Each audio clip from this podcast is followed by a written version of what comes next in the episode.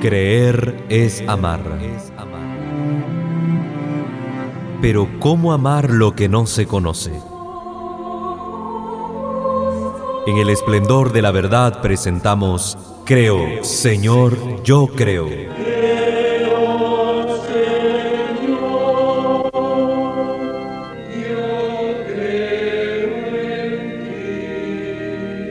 Juntos profundicemos en cómo es la vivencia cotidiana de nuestra fe. Escúchanos y conoce más sobre nuestra fe católica.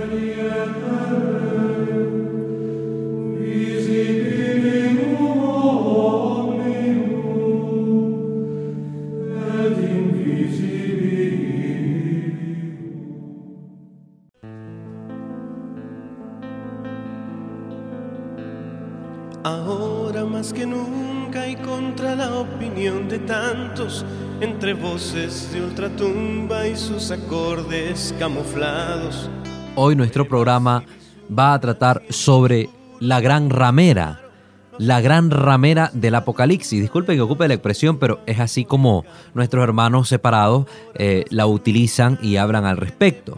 La gran prostituta que sale mencionada en el libro del Apocalipsis en el capítulo 17. Y vamos a abordar este tema para dar continuidad a lo que veníamos hablando acerca de las figuras tanto de la bestia del Apocalipsis como también el anticristo. Y ahora vamos con esta tercera figura llamativa que muchas personas tergiversan siempre buscando su propio beneficio y su favor para atacar la Santa Madre Iglesia Católica. Ya hemos aclarado que la bestia del Apocalipsis no puede ser el Santo Padre, el Papa, el Romano Pontífice, y tampoco puede ser la Iglesia Católica.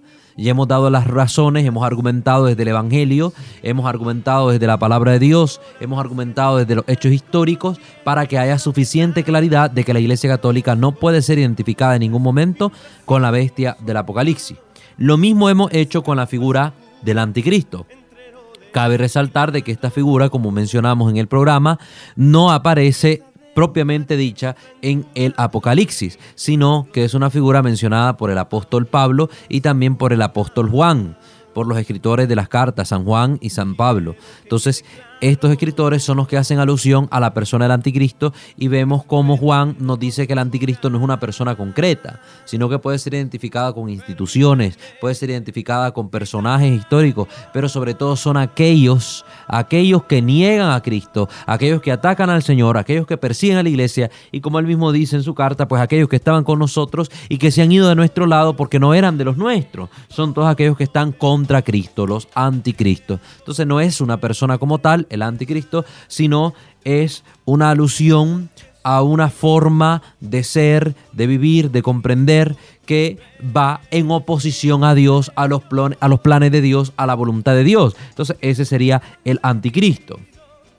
Y ahora vamos pues a hablar acerca de esta tercera figura, que es la gran ramera del Apocalipsis, porque muchas veces hemos escuchado a nuestros hermanos no católicos atacar la iglesia y diciendo que todas las características que esta gran ramera presenta son características atribuibles a la iglesia católica. Y ellos buscan dar sus razones, sus razones, sus argumentos a favor de esta falacia que es la comparación de la Santa Madre Iglesia Católica, esposa de Jesucristo, con esta figura de la ramera porque sería un gran atrevimiento, y de hecho es un gran atrevimiento, llamar a aquella con la que Cristo se ha desposado como ramera, porque Cristo se ha desposado con su iglesia, como lo miramos en el Apocalipsis mismo, que dice que la boda del Cordero se da entre Jesús, Jesús, que ha sido degollado, ha sido el Cordero degollado, que ha dado la vida por nosotros, y su iglesia, todos sus elegidos. Eso está claro. Y también San Pablo hace alusión a los desposorios de Cristo con la iglesia en la carta de los Efesios en el capítulo 5.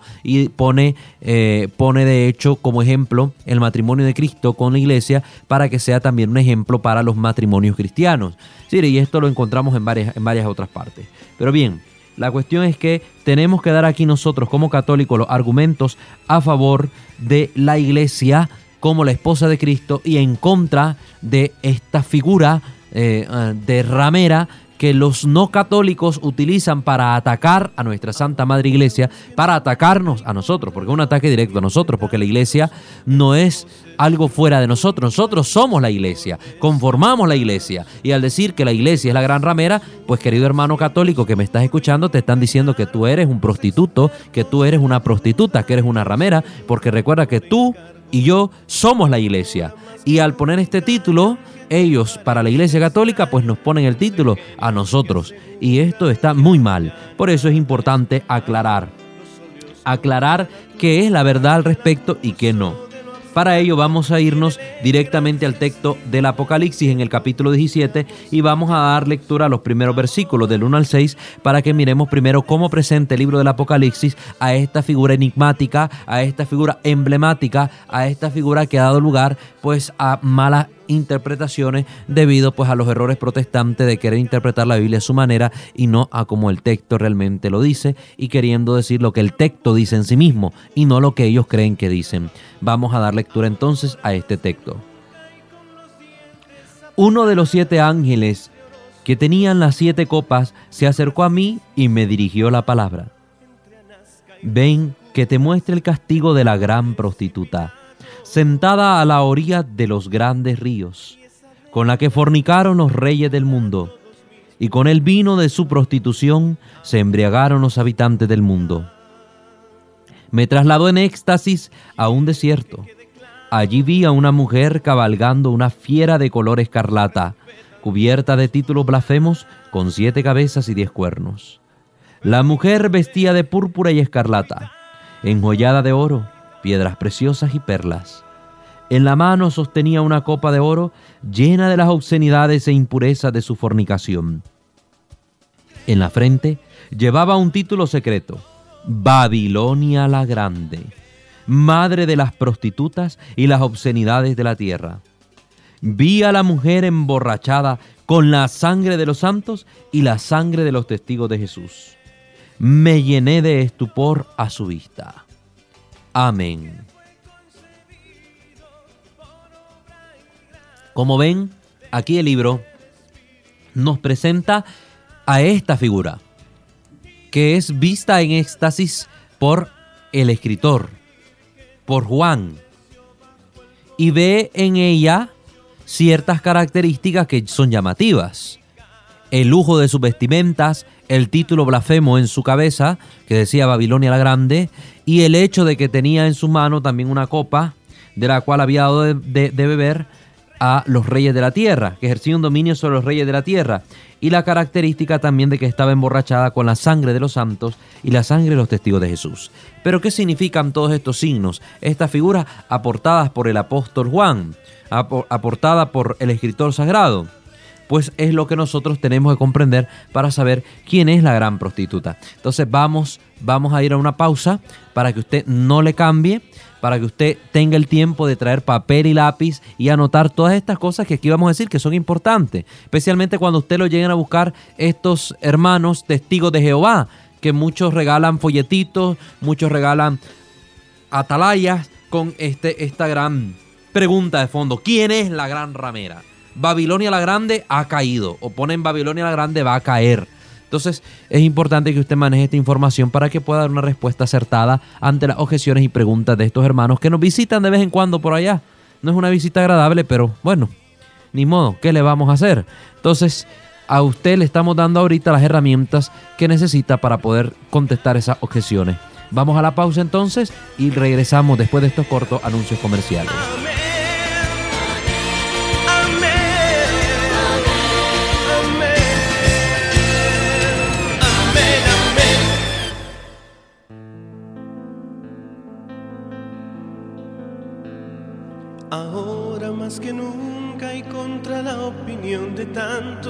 Entre voces de ultratumba y sus acordes camuflados. Gracias por continuar con nosotros y estamos hablando de este tema muy importante y llamativo acerca de la gran prostituta, la gran ramera del Apocalipsis. Y habiendo una vez ya aclarado que la bestia del Apocalipsis y el famoso anticristo no pueden ser identificados ni con el Papa ni con la Iglesia Católica, pues ahora estamos aclarando quién es esta gran ramera que muchas veces es, es identificada como la Iglesia Católica. cosa que es falsa. Si usted se mete en internet, googlea un poco y pone la gran ramera del Apocalipsis, lo primero que le van a salir son un montón de páginas no católicas, muchas páginas protestantes abordando el tema y todas atacando a la Santa Madre Iglesia.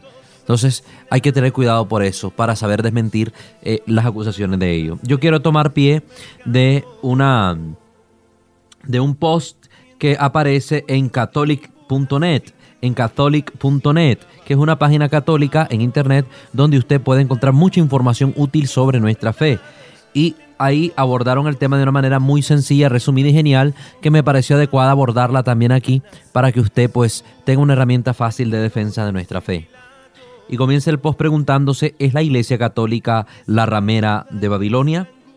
Este eh, escrito está hecho por José Miguel Arraiz y la fuente que toma es apologéticacatólica.org, otra excelente página de defensa de la fe que usted puede consultar, apologética católica .org, todo junto. Buenísima página que también yo consulto de vez en cuando para ayudarnos en nuestra formación, para poder conocer mejor estos aspectos de nuestra fe que es necesario defender. ¿De, de dónde surgen estas interpretaciones? Se pregunta el autor. A lo largo de la historia, esta interpretación ha sido adoptada por diferentes grupos heréticos en su rechazo a la Iglesia Católica.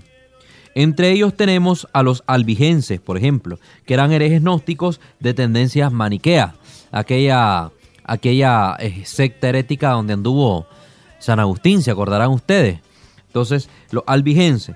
También, posteriormente, los reformadores protestantes como Lutero, Calvino, Tyndale, eh, Knox, todos ellos pues también tomaron esta figura de la gran ramera para referirse a la Iglesia Católica.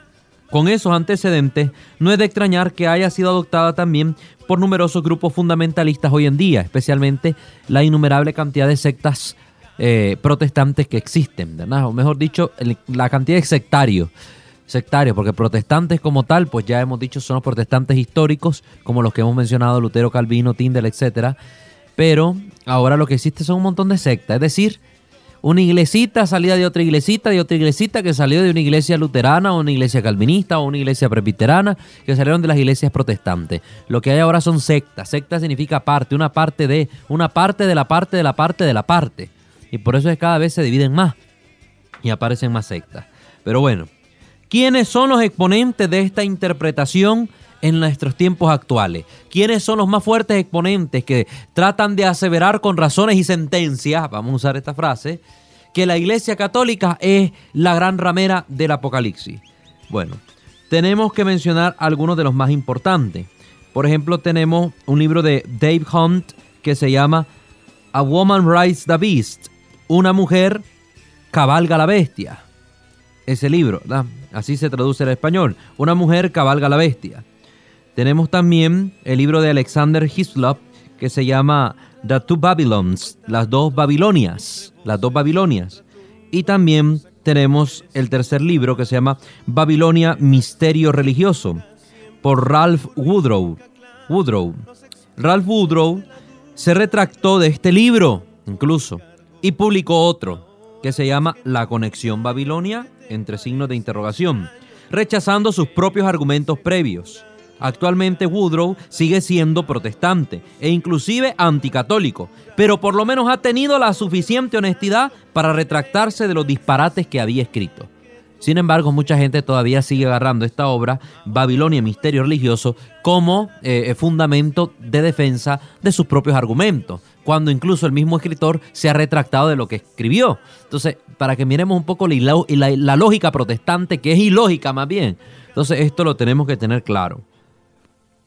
Miremos un ejemplo sencillo. Presenta aquí el autor de este post en su, eh, eh, eh, en su escrito argumentos basados en razonamientos falaces, es decir, en razonamientos falsos. Para poder comprender la falla de raíz de todos estos argumentos de los hermanos separados, hay que conocer un poco las falacias, es decir, las cosas falsas, las razones falsas a las que recurren para establecer sus silogismos, decir, su manera de presentar un sistema de pensamiento deductivo que te lleva a una solución, a, una, a, un, a un fin. Ellos te van presentando dos o tres razones que las van encauzando como una suma donde te dicen, A dice tal cosa, B dice tal cosa. Por tanto, C, la conclusión es tal cosa. Esos son los silogismos que ellos pretenden presentar con sus argumentos falaces, es decir, con sus propias deducciones que al final son falsas.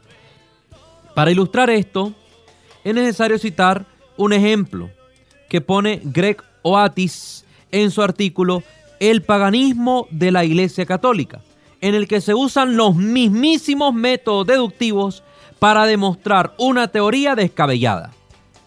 Es decir, este hombre va a utilizar el método protestante para montar una idea que nosotros al leerla nos va a parecer absurda, es totalmente absurda, pero él va a recurrir a esto para darnos un ejemplo de cómo actúan los protestantes y cómo quieren utilizar los protestantes sus argumentos para demostrar su punto. Y él pone una idea descabellada como ejemplo. ¿Cuál es esta? Que una, terminada, que una determinada cadena de restaurantes de comida rápida tiene sus orígenes en Babilonia. Esta cadena es McDonald's. Él va a presentar que McDonald's es babilónico. Esta es la idea que el hombre va a presentar y nos va a mostrar los argumentos para que nos convenzamos de que McDonald's es una cadena de restaurantes babilónicos. Y va a utilizar el método protestante para hacernos creer en esto que él está presentando. Y una vez que analicemos esto, nos vamos a dar cuenta, así actúan los hermanos separados, para tratar de demostrar que la Iglesia Católica es la gran ramera. Empieza él diciendo, los arcos dorados. Ustedes saben que McDonald's, ¿cuál es su logo? Una M dorada una M dorada, una M que tiene forma de arcos, cada una de las pancitas, por así decirlo. Los arcos dorados son conocidos en todo el mundo como el símbolo identificativo de McDonald's. Sin embargo, debemos señalar que el arco fue usado habitualmente por los antiguos babilonios en sus puertas y sus palacios. De hecho, en pinturas realizadas por los babilonios, vemos que sus reyes son representados en marcos con forma de arco. También sabemos que Nabucodonosor, rey babilonio, babilónico, ordenó a sus súbditos que adoraran una imagen de oro. El oro, el color oro. Eso lo vemos en Daniel capítulo 3, versículos del 5 al 10. Y Babilonia era conocida en el mundo antiguo como la ciudad dorada. La ciudad dorada. Finalmente, nótese que la primera letra de McDonald's es la M. Es la decimotercer letra del alfabeto, del alfabeto inglés.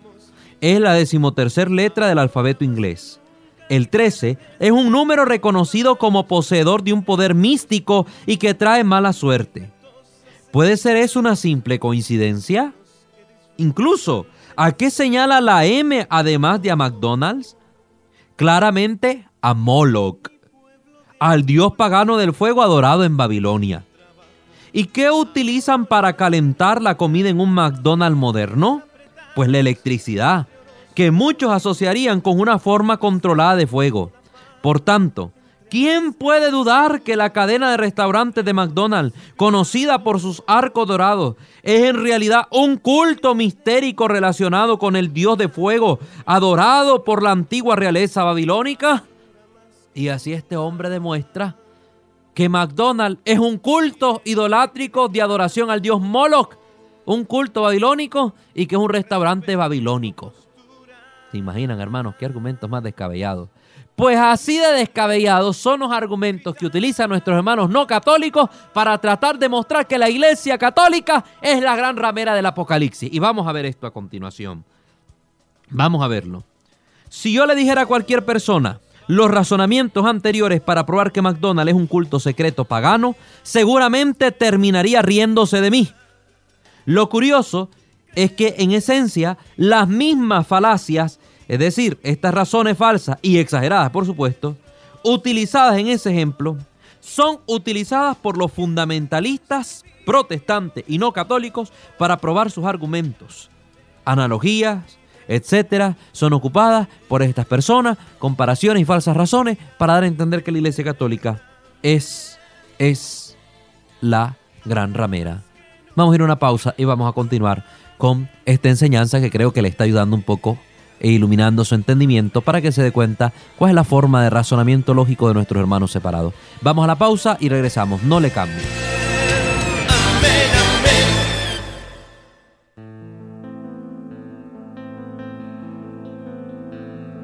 Ahora más que nunca y contra la opinión de tantos, entre voces de ultratumba y sus acordes camuflados. Muchas gracias queridos hermanos por continuar con nosotros. Estamos en este tema un poco interesante, o muy interesante diría yo, acerca de la gran ramera del Apocalipsis. ¿Quién será esta mujer? Este símbolo, este signo que ocupa eh, el escritor sagrado para hablar respecto a algo y acerca de qué es lo que queremos averiguar. Ya hemos recibido muchos ataques diciendo que es la Iglesia Católica, pues vamos a averiguar. El hombre que yo les había hablado, Ralph Woodrow, el escritor de su libro, de, su libro eh, Babilonia, Misterio Religioso, en su retractación sobre este libro que él escribió, dice lo siguiente. Coja bastantes tribus, bastantes cuentos, bastante tiempo. Brinque de un tiempo a otro, de un país a otro, seleccione y elija semejanzas. Y el porqué de cualquier cosa se podría probar. Y el porqué de cualquier cosa se podría probar. Sí, si hacemos todo este revoluto, yo puedo probar incluso que ahorita eh, Donald, Trump es el anticristo profetizado por el libro del Apocalipsis. Y lo podemos hacer, ¿qué, pasa? Si forzamos las cosas. Porque desgraciadamente los hermanos separados es lo que hacen. Fuerzan los textos para que digan lo que no dicen. Así, dice este autor, Ralph Woodrow, Así, no es difícil buscar en alguna cultura antigua alguna diosa pagana con un bebé en los brazos, por ejemplo. Buscar una foto parecida de la Virgen María cargando a Jesús, para luego colocarlo como una prueba de que la veneración de María proviene realmente de un culto antiguo a una diosa pagana. Lo mismo puedo hacer con casi cualquier creencia, práctica, cultura hoy en día. Inventarme un paralelo basándome en similitudes casuales y asumir procedencia sin la más mínima prueba ni seriedad histórica. Y no faltará quienes crean que es una investigación seria y documentada. Y hasta nos envían cartas de felicitación. Y si no lo creen, pregúntenle a Dan Brown que ha hecho millones de esa manera. ¿Quién es Dan Brown? El escritor de esta famosa novela El Código, Código da Vinci, Ángeles y Demonios, y todas las sagas que continúan llevando al cine Hollywood y que se ha vuelto como motivo de escándalo para muchas personas que son débiles en la fe. Entonces, es lo que nosotros tenemos que entender, ¿verdad? Que así se ha llegado a hacer eh, este tipo de, forzamiento, de forzamiento de lo que el texto quiere decir para hacerlo decir algo que no dice para hacerlo decir algo que no dice. Siguiendo esta línea de pensamientos donde se fuerzan los textos, ¿por qué no decir entonces que la creencia en la resurrección de Cristo salió del paganismo que enseña que Osiris y Dionisios, dioses de la fertilidad, morían y resucitaban? Si nos ponemos a esta, esta forma de pensamiento, que están haciendo los hermanos protestantes de querer buscar una cosita por aquí, otra por allá y compararlas a la fuerza para decir que hay un paralelismo y por tanto una cosa viene de la otra, que es lo que han querido hacer con la Gran Ramera y la Iglesia Católica. ¿Por qué no decir lo mismo de la resurrección de Cristo? Si existía dentro de la mitología egipcia el cuento de Osiris, que había muerto y la había resucitado a Nubis, y vemos, eh, y vemos ahora también por otro lado el cuento de Dionisios, Dionisios, que incluso se celebraba una fiesta en su honor para celebrar la resurrección del, dios Dionisio. Entonces hay que tener cuidado, hermanos, con este sistema de pensamiento. ¿Por qué no decir que el título de Cristo Rey de Reyes proviene también del paganismo? Ya que, por ejemplo, Nabucodonosor es llamado Rey de Reyes en Daniel 2.37 y ahí nadie brinca. A Nabucodonosor le decían rey de reyes y que a Jesucristo le digan rey de reyes nadie brinca. Ah, pero sí, a Astarte le decían reina de los cielos en el Antiguo Testamento y ahora le decimos a María reina de los cielos, ahí sí los protestantes pegan el grito al cielo porque dicen que eh, le estamos diciendo a María reina de los cielos y quién es llamada reina de los cielos en el Antiguo Testamento una diosa pagana, Astarte. Por tanto, el culto a María es el culto a Astarte. Si nos ponemos esa lógica, pues vamos a decir lo mismo. Le hemos puesto el título de Rey de Reyes a Jesucristo. ¿Y quién es llamado Rey de Reyes en el Antiguo Testamento? Nabucodonosor. Entonces estamos adorando a Nabucodonosor bajo la figura de Cristo. ¿Tiene lógica? No. Y entonces, hermano separado que me esté escuchando, ¿por qué asevera cosas que no tienen lógica? ¿Por qué sigue cosas irracionales? Es tiempo de entrar a la verdad y usar la luz de la razón para conocer la verdad de nuestra fe. ¿Por qué no decir que el bautismo también tiene un origen pagano? Después de todo, el bautismo fue antes un rito religioso pagano practicado entre los pueblos de la antigüedad y eran comunes a muchas religiones antiguas, como los ritos, por ejemplo, eleúsicos o el hinduismo y el budismo. Los romanos del tiempo de Cristo se interesaron en las religiones místicas de Egipto y Babilonia, en algunas de las cuales se practicaba el bautismo como ritual. Por ejemplo, en los ritos de iniciación del culto de Isis, el iniciado confesaba sus pecados delante de otros devotos y era luego bautizado en la creencia que el baño ritual lo purificaba de su falta y lo enrolaba en la fila de la diosa salvadora. ¿Se imaginan? Es decir, todas estas prácticas religiosas, que también las tienen nuestros hermanos separados, podrían encontrar un paralelismo en todas estas falsas religiones. Y no con ello estamos diciendo que entonces el cristianismo sea falso. Hay que tener cuidado. Por eso, hermano separado, cuando usted presenta sus argumentos, tenga cuidado. Porque usted cree en Cristo resucitado y hay historia de dioses paganos que han resucitado, porque usted cree en el bautismo y es bautizado por su pastor y las prácticas del bautismo también aparecen en religiones paganas, porque usted le atribuye a Cristo el título de rey de reyes que en las religiones paganas se le atribuían, especialmente en la babilónica, al rey Nabucodonosor. Entonces, cuidado con lo que quiera aseverar respecto a las prácticas de la Iglesia Católica, porque tal vez usted mismo se esté dando con la piedra en la boca. Tenga mucho cuidado. Se lo digo sin ofender, se lo digo como hermano que le quiero hablar en caridad para que usted vuelva a la verdad y entienda lo que se le quiere dar a explicar en este lugar.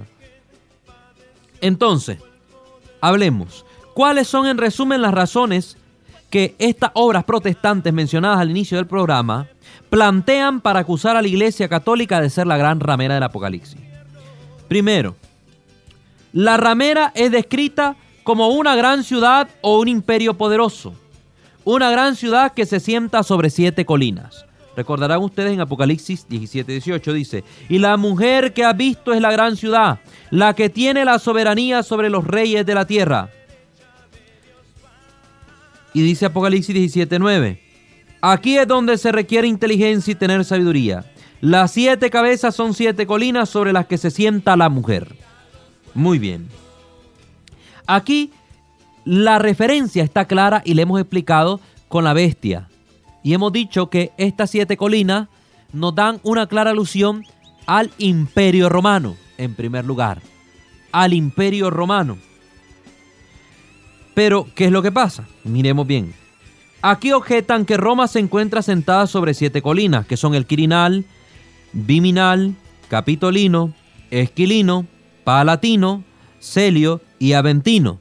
Una imagen al respecto la pueden ver en el programa que traté sobre la bestia. Ahí en la imagen del video podrán ver mejor una, una, una foto que, eh, que pone de, de, enfrente de sus ojos de manera pictórica, pues esto que estamos mencionando acá.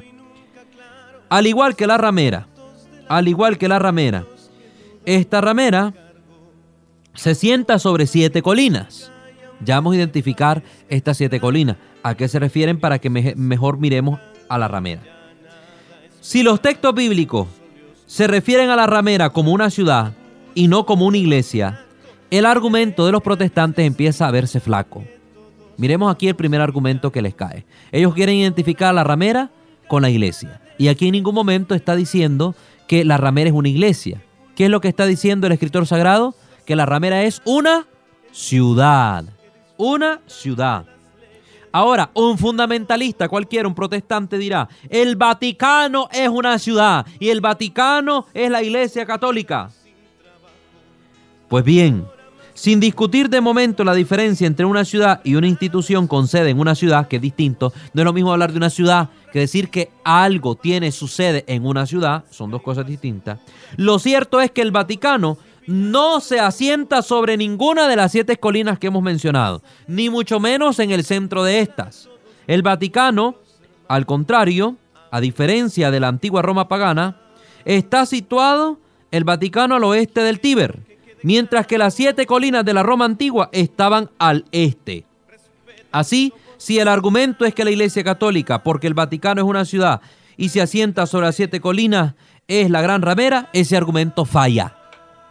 Ahí tenemos el primer gran error. No podemos identificar a la Iglesia Católica con la Gran Ramera por el hecho de mencionarse las siete colinas.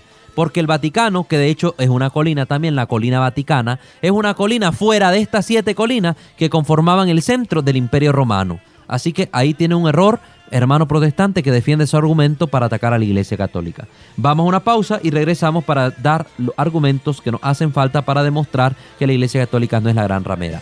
Pausa y volvemos.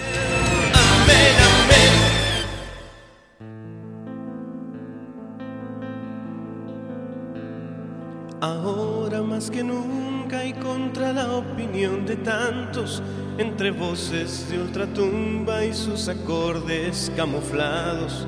Gracias por continuar con nosotros, hermanos. Ya estamos presentando los argumentos que desmienten la idea protestante de que la Iglesia Católica es la gran ramera. Y hemos dicho en el bloque anterior de que el escritor sagrado identifica a la gran ramera no con una iglesia, sino con una ciudad. Y hemos dicho que la ciudad que estaba sentada sobre siete colinas era la antigua Roma. Pero miremos otro dato curioso. Hay que hacer notar que no solo la antigua ciudad de Roma estaba sentada sobre siete colinas, sino también la ciudad santa de Jerusalén. Jerusalén también está sentada sobre siete colinas, querido hermano, y esto usted tal vez no lo ha notado. Especialmente usted, hermano no católico, que tanto se ufana de Jerusalén, de la Jerusalén no celestial, sino de la Jerusalén terrenal, la que está ubicada en Israel, y que usted anda con tantas banderas de Israel en sus iglesias. Sepa lo que le voy a decir ahorita, que Jerusalén también está situada sobre siete colinas. ¿Cuáles son estas? Escopus, Nob, Monte de la Destrucción, Monte Sión, la colina situada al sureste, también llamada la del este del Monte Sión, la del monte Ofel y la roca. Sería entonces más coherente asumir que los textos bíblicos se refieren o a la Roma pagana o a Jerusalén, dado que eran dos grandes ciudades situadas sobre siete colinas. Y todo esto pues asumiendo que las siete colinas no sean también una figura, sino que sean las colinas como tal. Entonces, se está fijando, hermano, lo que le queremos dar a entender, para que identifiquemos a la gran ramera, que Jerusalén también está situada sobre siete colinas. Y la gran ramera dice, el escritor sagrado es una ciudad. Sigamos, vamos a ver el segundo argumento. También se nos presenta a la ramera apocalíptica como aquella que derrama la sangre de los santos y profetas. Recuerden, versículo 6, vi a la mujer emborrachada con la sangre de los santos y la sangre de los testigos de Jesús. También dice Apocalipsis 18:24, y en ella fue hallada la sangre de los profetas y de los santos y de todos los degollados de la tierra. También el versículo que hemos leído pues nos da claridad al respecto. Pero si la ramera, preguntamos ahora, se embriaga con la sangre de los mártires y profetas, ahí hay otro problema con la tesis protestante. ¿Por qué? Porque es el mismo Cristo quien va a identificar a cuál ciudad se refiere como la que mata a los profetas. Y Jesucristo lo dijo con claridad. La ciudad que mata a los profetas es Jerusalén. Queridos hermanos, vamos viendo, recuerden que en tiempos en que se escribió el Apocalipsis, la iglesia de Cristo, la iglesia cristiana, había también sufrido la persecución por parte de los judíos. Recordarán que el mismo Pablo es un converso del judaísmo que perseguía ardientemente a los cristianos para que entregaran cuenta ante el Sanedrín por su acto de confesar a Jesús como Señor. ¿Recuerdan o se les ha olvidado, queridos hermanos no católicos, que la iglesia sufrió persecución por parte del judaísmo y éramos vistos como una secta judía? Pues Jesús nos lo da a entender claramente en el Evangelio de Lucas capítulo 13 versículo 34. Y dice Jesús, Jerusalén, Jerusalén, la que mata a los profetas y apedrea a los que son enviados. ¿Qué dijo Jesús? La que mata a los profetas, la que se empapa con su sangre. ¿Cuántas veces he querido reunir a tus hijos como una gallina unidad bajo la ala y no habéis querido Jerusalén? Nos está diciendo Jesucristo en el Evangelio de Lucas. Cristo también habló de que no convenía que un profeta muriera fuera de Jerusalén. Lucas 13:33. Pero conviene que hoy, mañana y pasado siga adelante, porque no cabe que un profeta perezca fuera de Jerusalén. La tierra que se empapa con la sangre de los profetas, la ciudad embebida en la sangre de los profetas del Señor, es Jerusalén. Es el mismo libro del Apocalipsis el que menciona claramente que la gran ciudad, la ramera, es aquella donde Jesús fue crucificado. Yo les pregunto, ¿dónde fue crucificado Jesús? En la iglesia católica en el Vaticano. No vayan a salir ustedes como la, la, la, la, mija a la que le preguntaron en, el Facebook, ¿verdad? Que si le gustaría vivir en alguna época, que dónde le gustaría vivir. Y dijo que en Roma porque ahí fue crucificado el Señor. La pobrecita andaba más perdida que perro en procesión. Pero usted no comete el mismo error. Cristo fue crucificado no en Roma, mucho menos en el Vaticano. Fue crucificado en Jerusalén. ¿Y qué dice el Apocalipsis? Apocalipsis nos va a decir en el capítulo 11, versículo 8. Y sus cadáveres en la plaza de la gran ciudad, que simbólicamente se llama Sodoma o Egipto, ahí donde también su Señor fue crucificado. Esta gran ciudad que es Babilonia la Grande, la gran ramera, está diciendo el Apocalipsis, es la gran ciudad donde ha sido crucificado el Mesías de Dios, Jesucristo nuestro Señor. Sin embargo, los hermanos separados prefieren ignorar cualquier exégesis bíblica seria, cualquier estudio de la Biblia serio, y basarse en sus prejuicios creyendo santos y profetas a quienes sufrieron persecución religiosa durante la Inquisición, por ejemplo. Sin embargo, respecto a estos supuestos santos, se debe decir que casi ninguna comunidad eclesial protestante se identifica hoy con su doctrina. Los mismos luteranos han rechazado la doctrina de Lutero, muchas doctrinas de ellos, los calvinistas lo mismo han hecho con Calvino. Entonces esta gente supuestamente perseguida por la Inquisición, que se miran como santos por los protestantes, pues no lo son así, no lo son así. El hecho de que alguien sufra persecución religiosa, independientemente de las ideas que profese, no lo hace santo y mucho menos profeta. Hoy está la religión de Satanás. Y si nosotros persiguiéramos a la religión satánica, no significaría que los satánicos son santos y profetas. Y entonces hay que subirlos a los altares. Esto sería contradictorio. Entonces tenga cuidado, hermanos, con lo que usted piensa.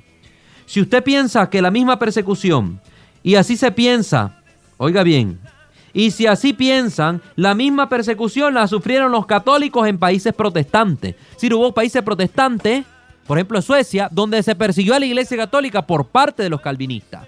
Sí, ellos también nos volvieron mártires los protestantes, para que no se laven las manos, queridos hermanos. Y no por ello se consideran a sí mismos como la ramera. Ningún protestante anda diciendo que son la ramera por haber perseguido a la Iglesia Católica. Ahí sí, ellos no pueden ser la ramera. ¿ah? Tengan cuidado. Tercer punto. Se dice también en la escritura que la gran ramera comete abominaciones y fornica con los reyes de la tierra. Eso lo dice Apocalipsis 17.2. Con ella fornicaron los reyes de la tierra y los habitantes de la tierra se embriagaron con el vino de su prostitución. Colocan ejemplos de cómo el Vaticano a lo largo de la historia ha mantenido relaciones con las distintas potencias mundiales, las relaciones diplomáticas. E, pero eso no tiene nada de malo. Los presidentes de los países desarrollados hoy día suelen pedir consejo no solo a la Iglesia Católica, sino a líderes protestantes preeminentes, y no por eso están fornicando con ellos, como quieren hacerlo ver Aquí, por ejemplo, en Nicaragua lo vemos. El presidente ahí sale al lado del cardenal Obando, pero también ahí andan llamando ese montón de falsos pastores y profetas. Ahí lo están llamando, ahí va a la conferencia de pastores protestantes a hacer oración con, Daniel Ortega y la Chayo Murillo. Y ahí están. Y no por ello dicen que están fornicando con el país. Ah, pero la iglesia sí, porque tiene relación con ellos. Entonces la iglesia sí es fornicaria, pero ellos que tienen relación con los poderosos de la tierra no son fornicarios. Entiéndase bien, el pecado es ajeno, pero nunca de ellos. Eso está mal el texto del Apocalipsis en ningún momento se refiere a eso, sino a las abominaciones que cometía continuamente Jerusalén apóstata con los pueblos paganos. Por eso dice que fornicaba con los reyes de la tierra. ¿Por qué? Porque terminaban adoptando el culto idolátrico de esos reyes de la tierra, adorando a los mismos dioses que adoraban ellos. Miren Ezequiel 16.2 dice, Hijo de hombre, a saber a Jerusalén sus abominaciones. Aquí nos están aclarando. Ezequiel 16, 36, 37 dice, así dice el Señor Yahvé, por haber prodigado tu bronce y descubierto tu desnudez a, tus prostituciones con tus amantes y con todas tus abominables basuras, por la sangre de tus hijos que les has dado. Por eso es aquí que yo voy a reunir a todos los amantes a quienes complaciste, a todos los que amaste y también a los que aborreciste. Los voy a congregar de todas las partes contra ti y descubriré tu desnudez delante de ellos para que vean todo tu desnudez. También Ezequiel 16:39 dice, te entregaré en sus manos, ellos arrasarán tu prostíbulo y demolerán tus alturas, te despojarán de tus vestidos, te arrancarán tus joyas y te dejarán completamente desnuda. Aquí se entiende que a Jerusalén se le está llamando prostituta. Se está diciendo que va a ser despojada de sus vestidos, de sus joyas, igual que lo que dice el libro del Apocalipsis. Entonces no nos comparen a la iglesia católica con la prostituta. Ezequiel 16, 24 dice, te construiste un prostíbulo, te hiciste una altura entre todas las plazas. También Ezequiel 16, 26 acusa a Jerusalén diciendo, te prostituiste a los egipcios. También Ezequiel 16, 29 dice, luego multiplicaste tus prostituciones en el país de los mercaderes, en Caldea, acusando de todo este paganismo que había metido dentro de su frontera Jerusalén, como el rey Salomón, que para complacer a sus mujeres había construido templos a sus dioses dentro del mismo santuario de Dios. En el mismo templo de Jerusalén habían secciones dedicadas a los falsos dioses. A esa prostitución se refiere el texto sagrado. Pues bien prostituta, dice Ezequiel 35. Escucha la palabra de Dios. Así dice el Señor Yahvé, por haber prodigado tu bronce y descubierto tu desnudez en tus prostituciones con tus amantes y con todas tus abominables basuras, por la sangre de tus hijos que les has dado. Por eso es aquí que yo voy a reunir a todos los amantes a quienes complaciste, a todos los que amaste y también a los que aborreciste. Los voy a congregar de todas partes contra ti y descubriré tu desnudez delante de ellos. Es Dios mismo quien reclama e identifica a Jerusalén como la que se ha prostituido con los reyes de la tierra y ha cometido abominaciones. ¿Lo ve, hermanos? ¿Quién es la gran ramera? Es, es Jerusalén. Por último, el cuarto punto, está vestida de púrpura y escarlata. Ay, ay, la gran ciudad vestida de lino púrpura y escarlata, resplandeciente de oro, piedras preciosas y perlas. Apocalipsis 18, 16. Aquí no pueden faltar fotos escogidas de sacerdotes, de obispos, del mismo Papa con vestiduras púrpuras y escarlata. Lo cierto es que los sacerdotes no visten púrpura y escarlata, sino que de acuerdo al ciclo litúrgico los colores de sus vestiduras cambian. Una breve descripción del significado de estos colores bastaría para entenderlo. Quien es católico sabe lo que simbolizan. En este sentido, los protestantes, ni por error, mostrarían fotos de sacerdotes que salen vestidos con otros colores. Ellos solo muestran lo del púrpura y escarlata.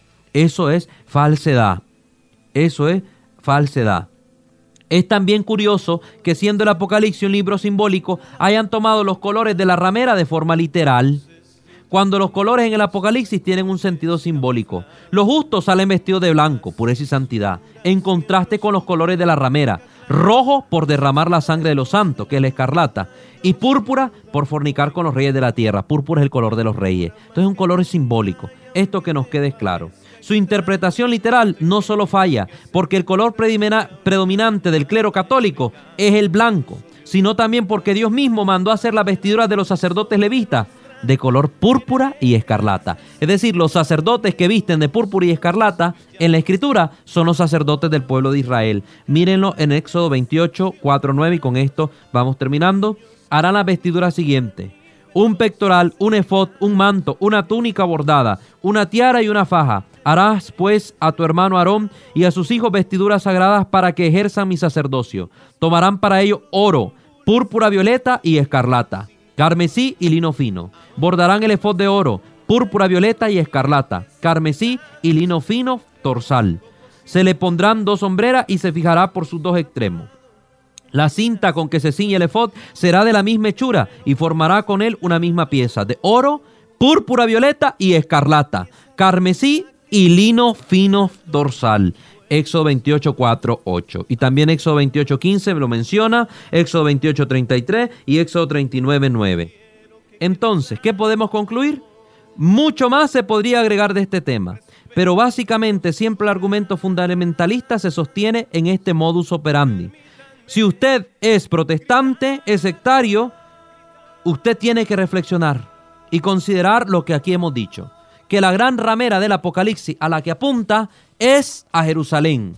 Porque aquí se está denunciando también el acto persecutorio que desató Israel contra los elegidos del Señor, es decir, contra los cristianos. Entonces, la, la gran ciudad que es la bestia es Roma. Ya lo describe el mismo apóstol y lo hemos aclarado en el programa anterior. Y la gran ciudad, que es la gran ramera, Babilonia la Grande, es Jerusalén, perseguidora de los cristianos.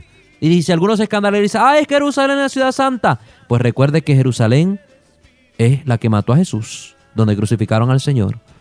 Que la ciudad santa es la nueva Jerusalén, por eso dice el Apocalipsis, vendrán cielos nuevos y tierra nueva, la nueva Jerusalén que baja del cielo, y referente a la iglesia. Así que hermano no católico que dice que la iglesia católica es la gran ramera, tenga cuidado porque si usted, usted está diciendo eso, está atacando a la esposa de Cristo.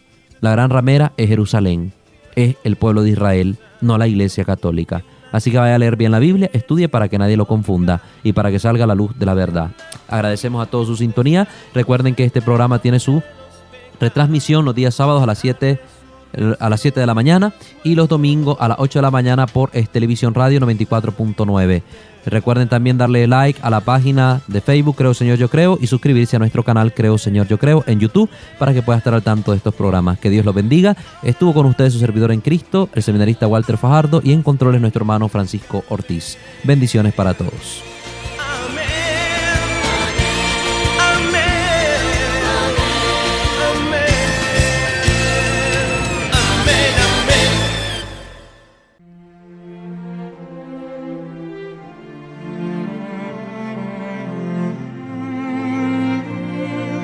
Creer es amar.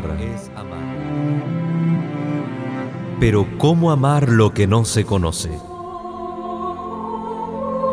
En el esplendor de la verdad hemos presentado Creo, Señor, yo creo.